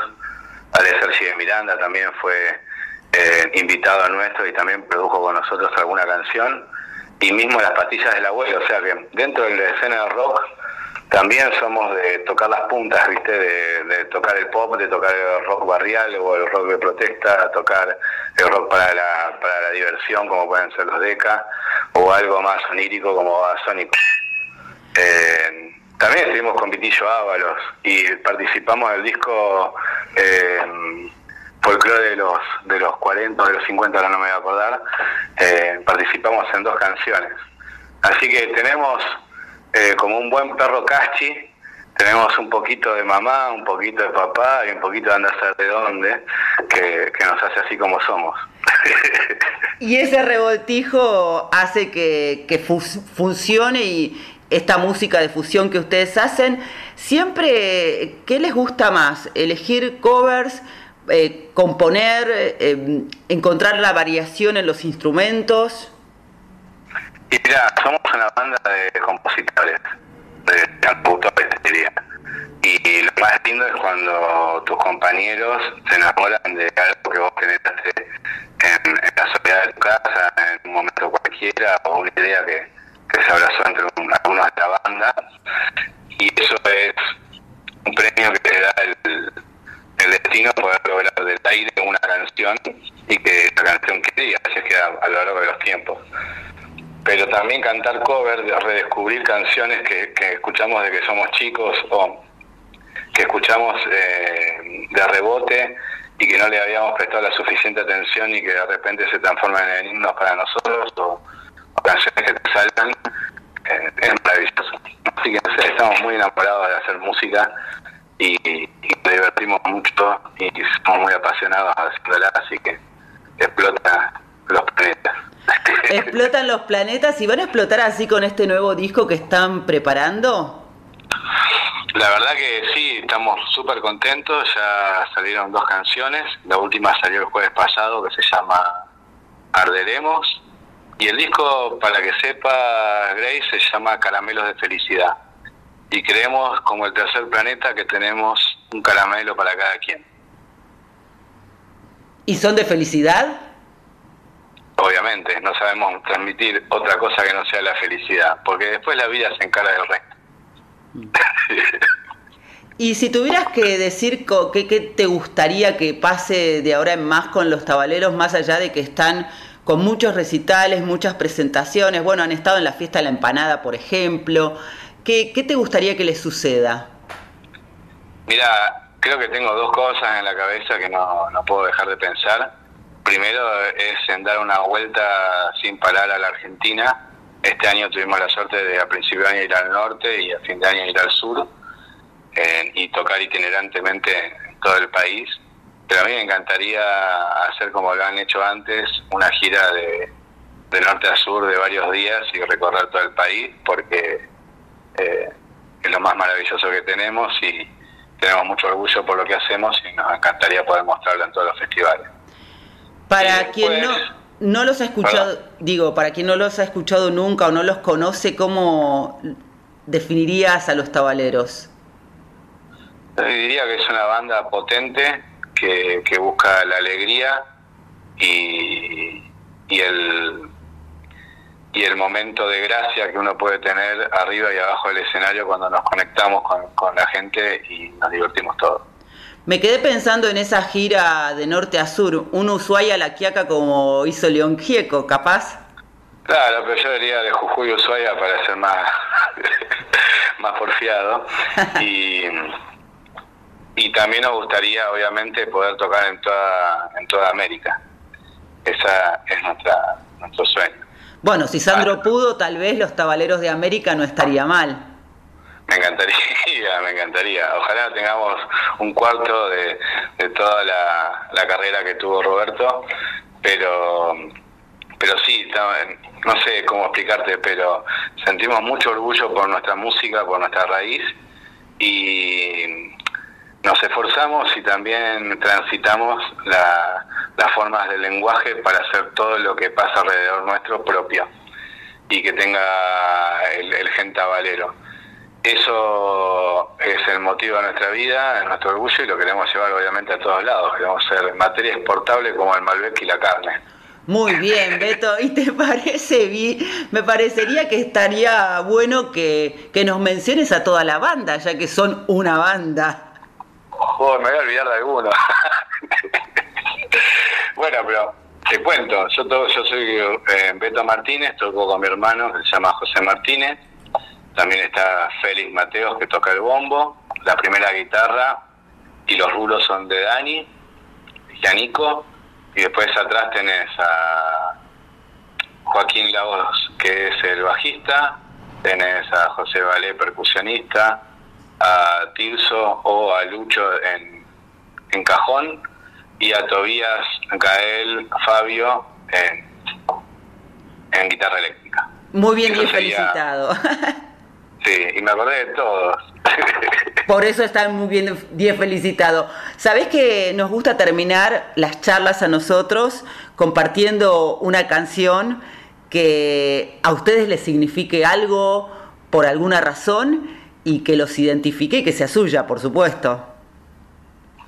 Bueno, si querés te puedo decir que, que me encantaría presentarles a ustedes y a, y a y a vuestra audiencia en Arderemos, que es nuestro último corte, que tiene una frase muy significativa para nosotros que dice que hoy que el odio está de moda, eh, lo único que necesitamos es que nos quieran un poquito más. Por ese amor vamos ahora a compartir la canción. Te agradecemos, Beto, esta madrugada aquí en la folclórica. No, por favor, a vos, Graciela y a Eduardo también. Eh, les mandamos un abrazo muy grande de los tabaleros y a toda la gente que se viene un gran verano y a disfrutar.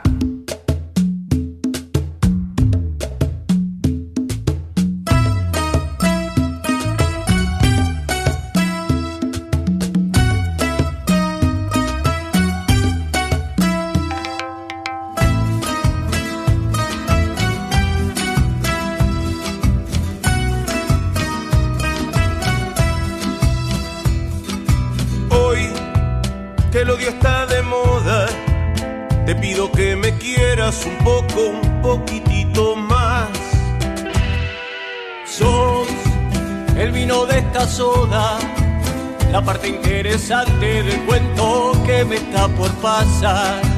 Cuando la luna se acerque hasta aquí, voy a atraparla y hacerla licor. Hoy nuestro fuego se va a derretir, morirá de calor. Y pasado de noche y de luz, como estrella que no puede más, arderemos los dos, arderemos.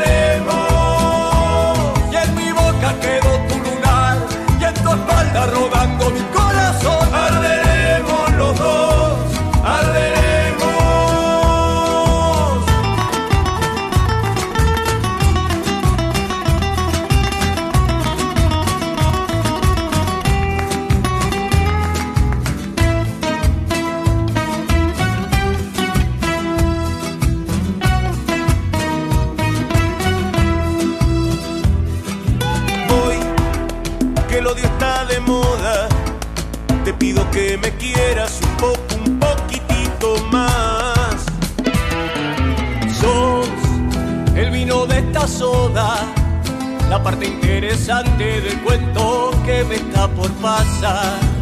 Cuando la luna se acerque hasta aquí, voy a atraparla y hacerla licor. Hoy nuestro fuego se va a derretir, morirá de calor. Y pasado de noche y de luz, como estrella que no puede más, arderemos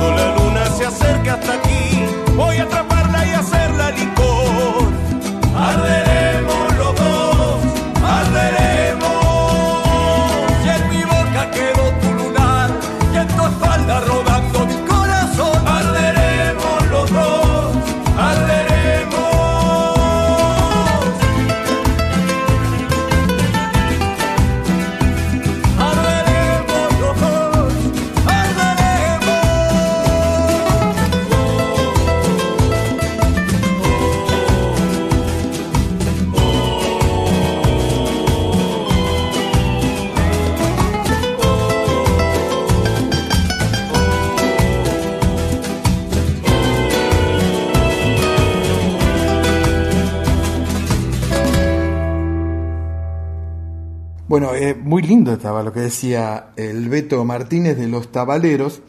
Y tuvimos un estreno, ¿no? Sí, Arderemos, que es eh, el adelanto de su próximo disco. Gracias también por estrenarlo aquí en Una Noche en la Tierra.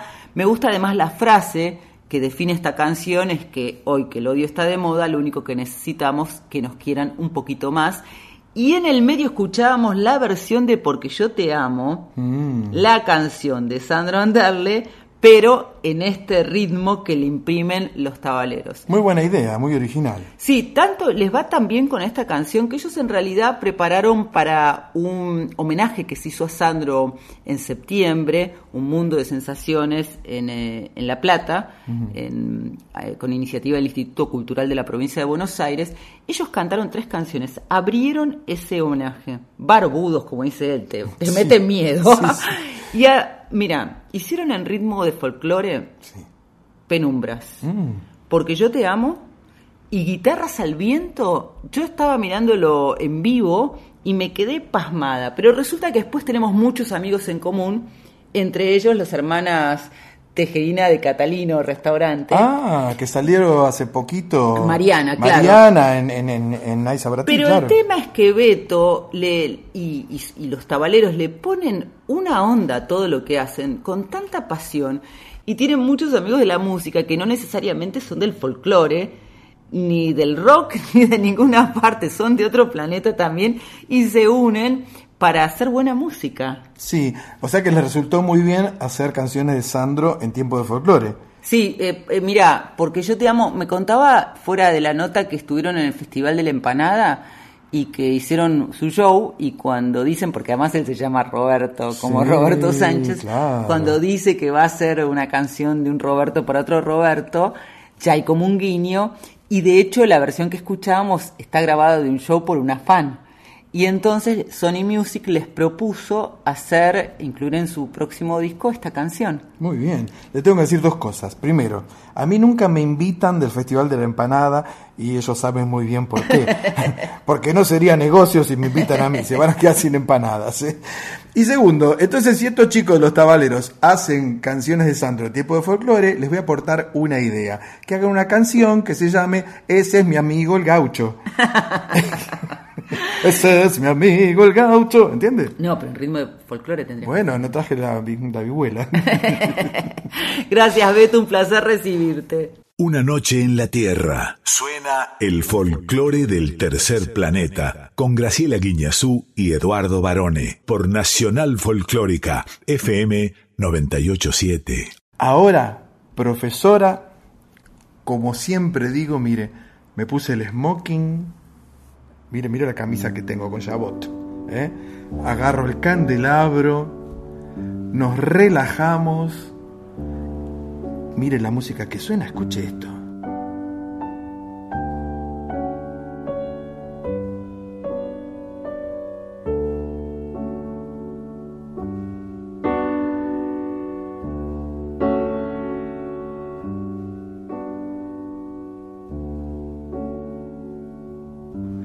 Porque aquí llega Poemas en la Voz. Hoy, en nuestro humilde homenaje a un gran cubano, vamos a escuchar en la voz de la profesora Guiñazú Para Vivir, de Pablo Milanés.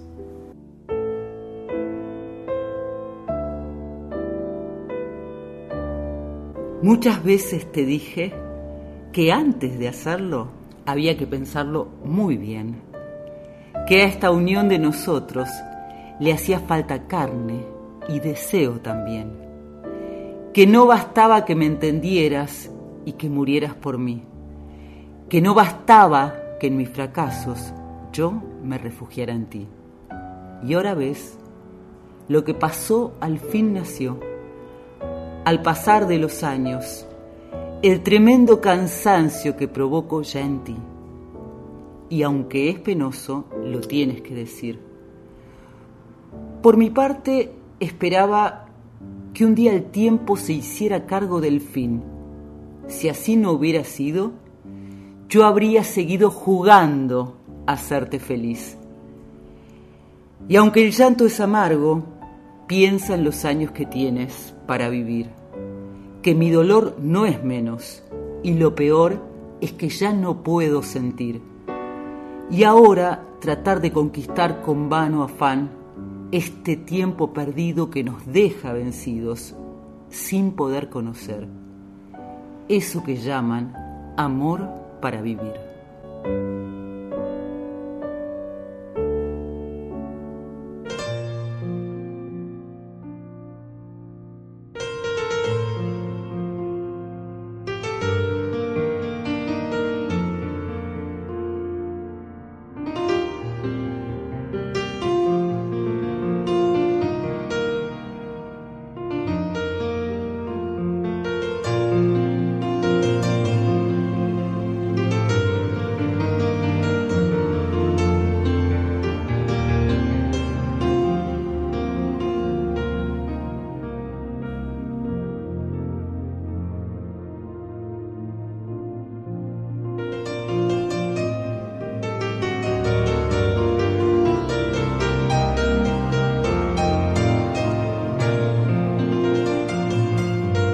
Veces te dije que antes de hacerlo había que pensarlo muy bien.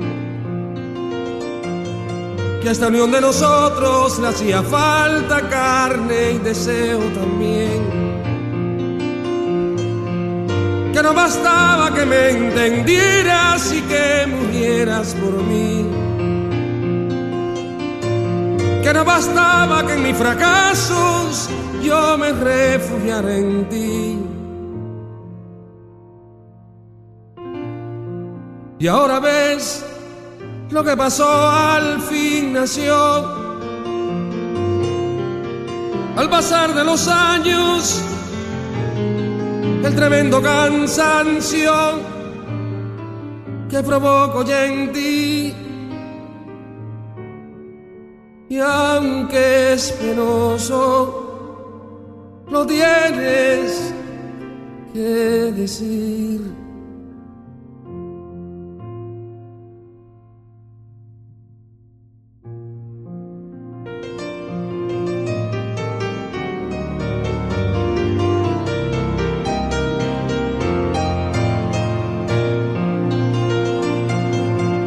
Parte esperaba que un día el tiempo se hiciera cargo del fin. Si así no hubiera sido, yo habría seguido jugando a hacerte feliz. Y aunque el llanto es amargo, piensa en los años que tienes para vivir. Que mi dolor no es menos y lo peor es que ya no puedo sentir. Y ahora tratar de conquistar con vano afán este tiempo perdido que nos deja vencidos sin poder conocer eso que llaman amor para vivir. Para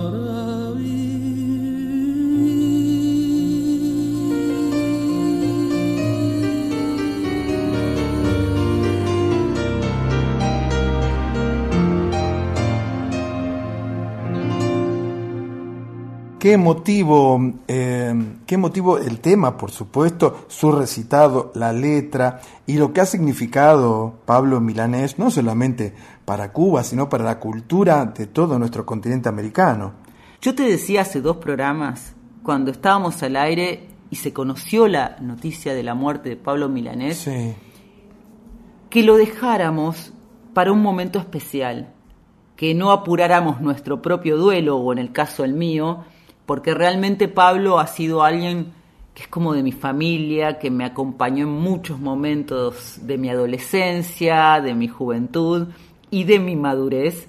Tuve la oportunidad de verlo varias veces y para mí al menos es mucho más que una de las voces de la nueva trova cubana o una de las grandes voces de Latinoamérica. Para mí era un poeta sí, claro. coherente, que sentía, que transmitía su pasión por la música y por la palabra. Además esa dupla increíble que, que, fue, que fueron Pablo y Silvio, ¿no? Porque ellos vinieron de la mano prácticamente cuando llegaron a Argentina y produjeron un, sin quererlo, ¿no? Un gran encuentro de artistas argentinos también, del nuevo canto, Víctor Heredia, León Gieco, Piero, La Negra Sosa, ¿no?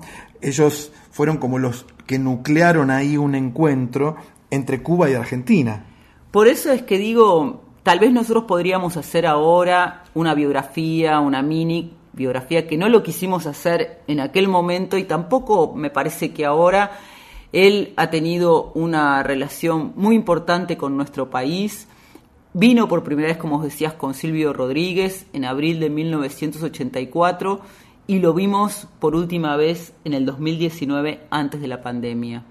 No pudo volver justamente estaba enfermo en Madrid, donde murió, y tuvo que cancelar días antes de morir varios recitales porque ya no se sentía bien, y nos pareció humildemente que elegir un poema que habla tanto de su obra era una bonita forma de recordarlo. Seguramente lo más adecuado. Y hablando de recordar, volvemos a recordar que este jueves es feriado por el Día de la Virgen, pues se conmemora la Inmaculada Concepción de la Santísima Virgen María. ¿eh? Es un dogma de fe según el cual la Madre de Jesús fue preservada del pecado desde el momento propio de la concepción, ¿no? Y vamos a recordar también que el viernes se extiende el feriado con fines turísticos y hemos elegido una canción interpretada por un gran amigo de varones, sí. el cura rockero, el padre César. Sí, el padre César. Que claro. llega con Soledad, la Sole Pastoruti y Rolo Sartorio del Abrizo. ¿Qué tal? Para ser dulce doncella.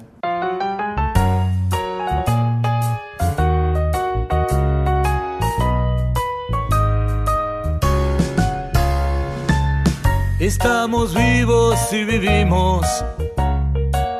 Amarte es nuestro destino. Y aunque este viaje es distinto, no hay más que un solo camino. Llegar a vos, la la la la la, la la la la la, la. Solo quedó hierba seca por donde antes pisamos.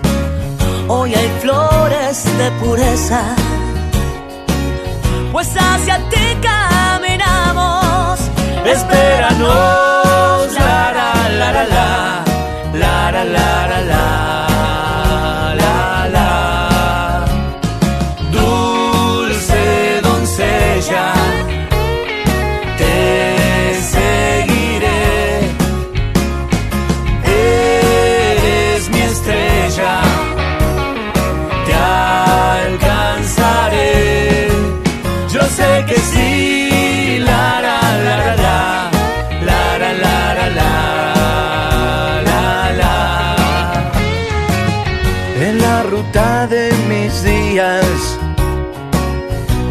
viaje fue muy pesado. Hasta que vi a una doncella y así juntos caminamos para llegar. La la la la la, la la la la la, la la. Nos demostró que en la vida el amor es necesario. El que hasta ayer se evadía, hoy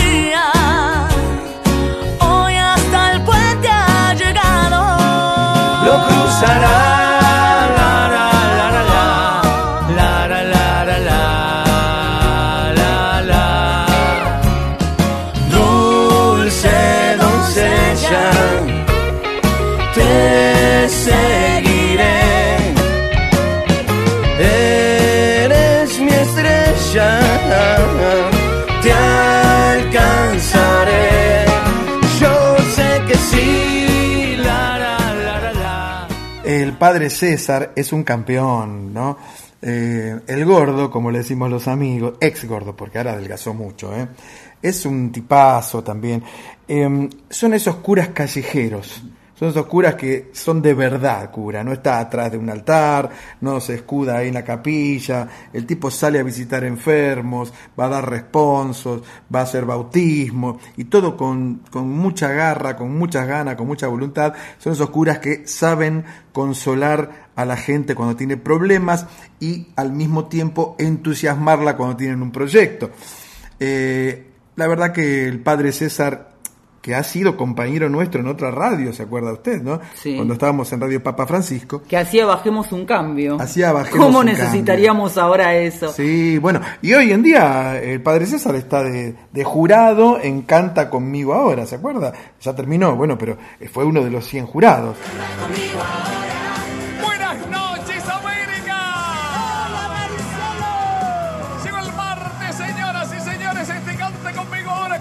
Sí, la verdad que es una persona tan dúctil. Dulce Doncella es una canción muy popular en la iglesia y él la incluyó en su disco Cantemos a la Virgen María de 2016 con muchas participaciones especiales.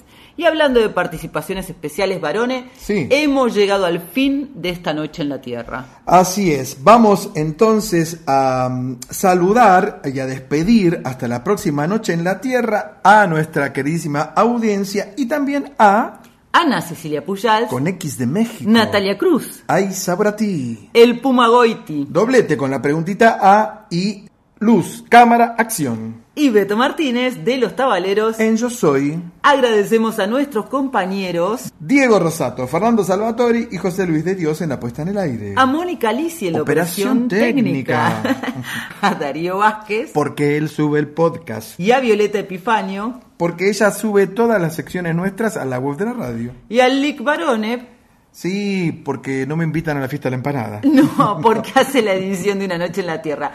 Nos encontramos la próxima medianoche de lunes hasta las 2 del martes aquí por Nacional Folclórica. Mientras tanto estamos en nuestras redes sociales. Sí, en Instagram, arroba una noche en la tierra FM 98.7. En el Facebook. Una noche en la tierra. No te olvides, varones, de armar el arbolito. Nos vamos cantando mientras tanto esta versión exclusiva de Kimei Neuquén por Tijuana No Responde con Flavio Casanova.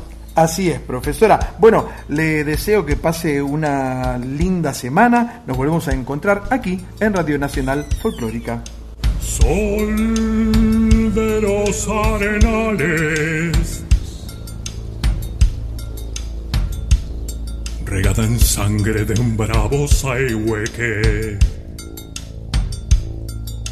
Grito que está volviendo en su desbocado otro pehuenche. El cielo la honda noche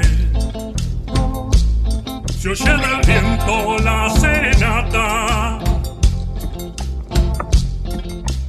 tu voz la luna prende en la negra simba araucana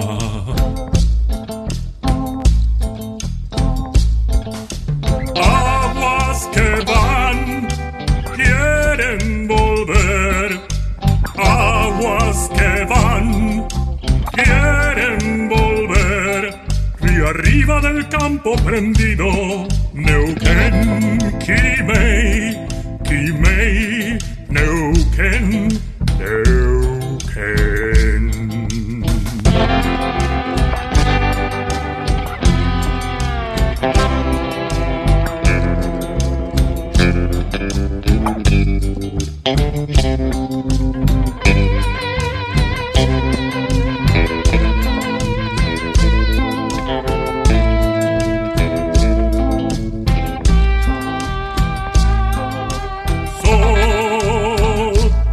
está gastando en piedras lajas y turbias corrientes. Beso la sombra india que vuelve crecida de un sueño verde.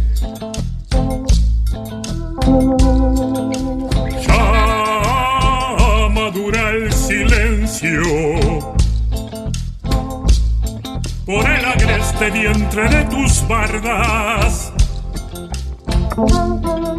Quieren rayen dormirse, tiemblan sus entrañas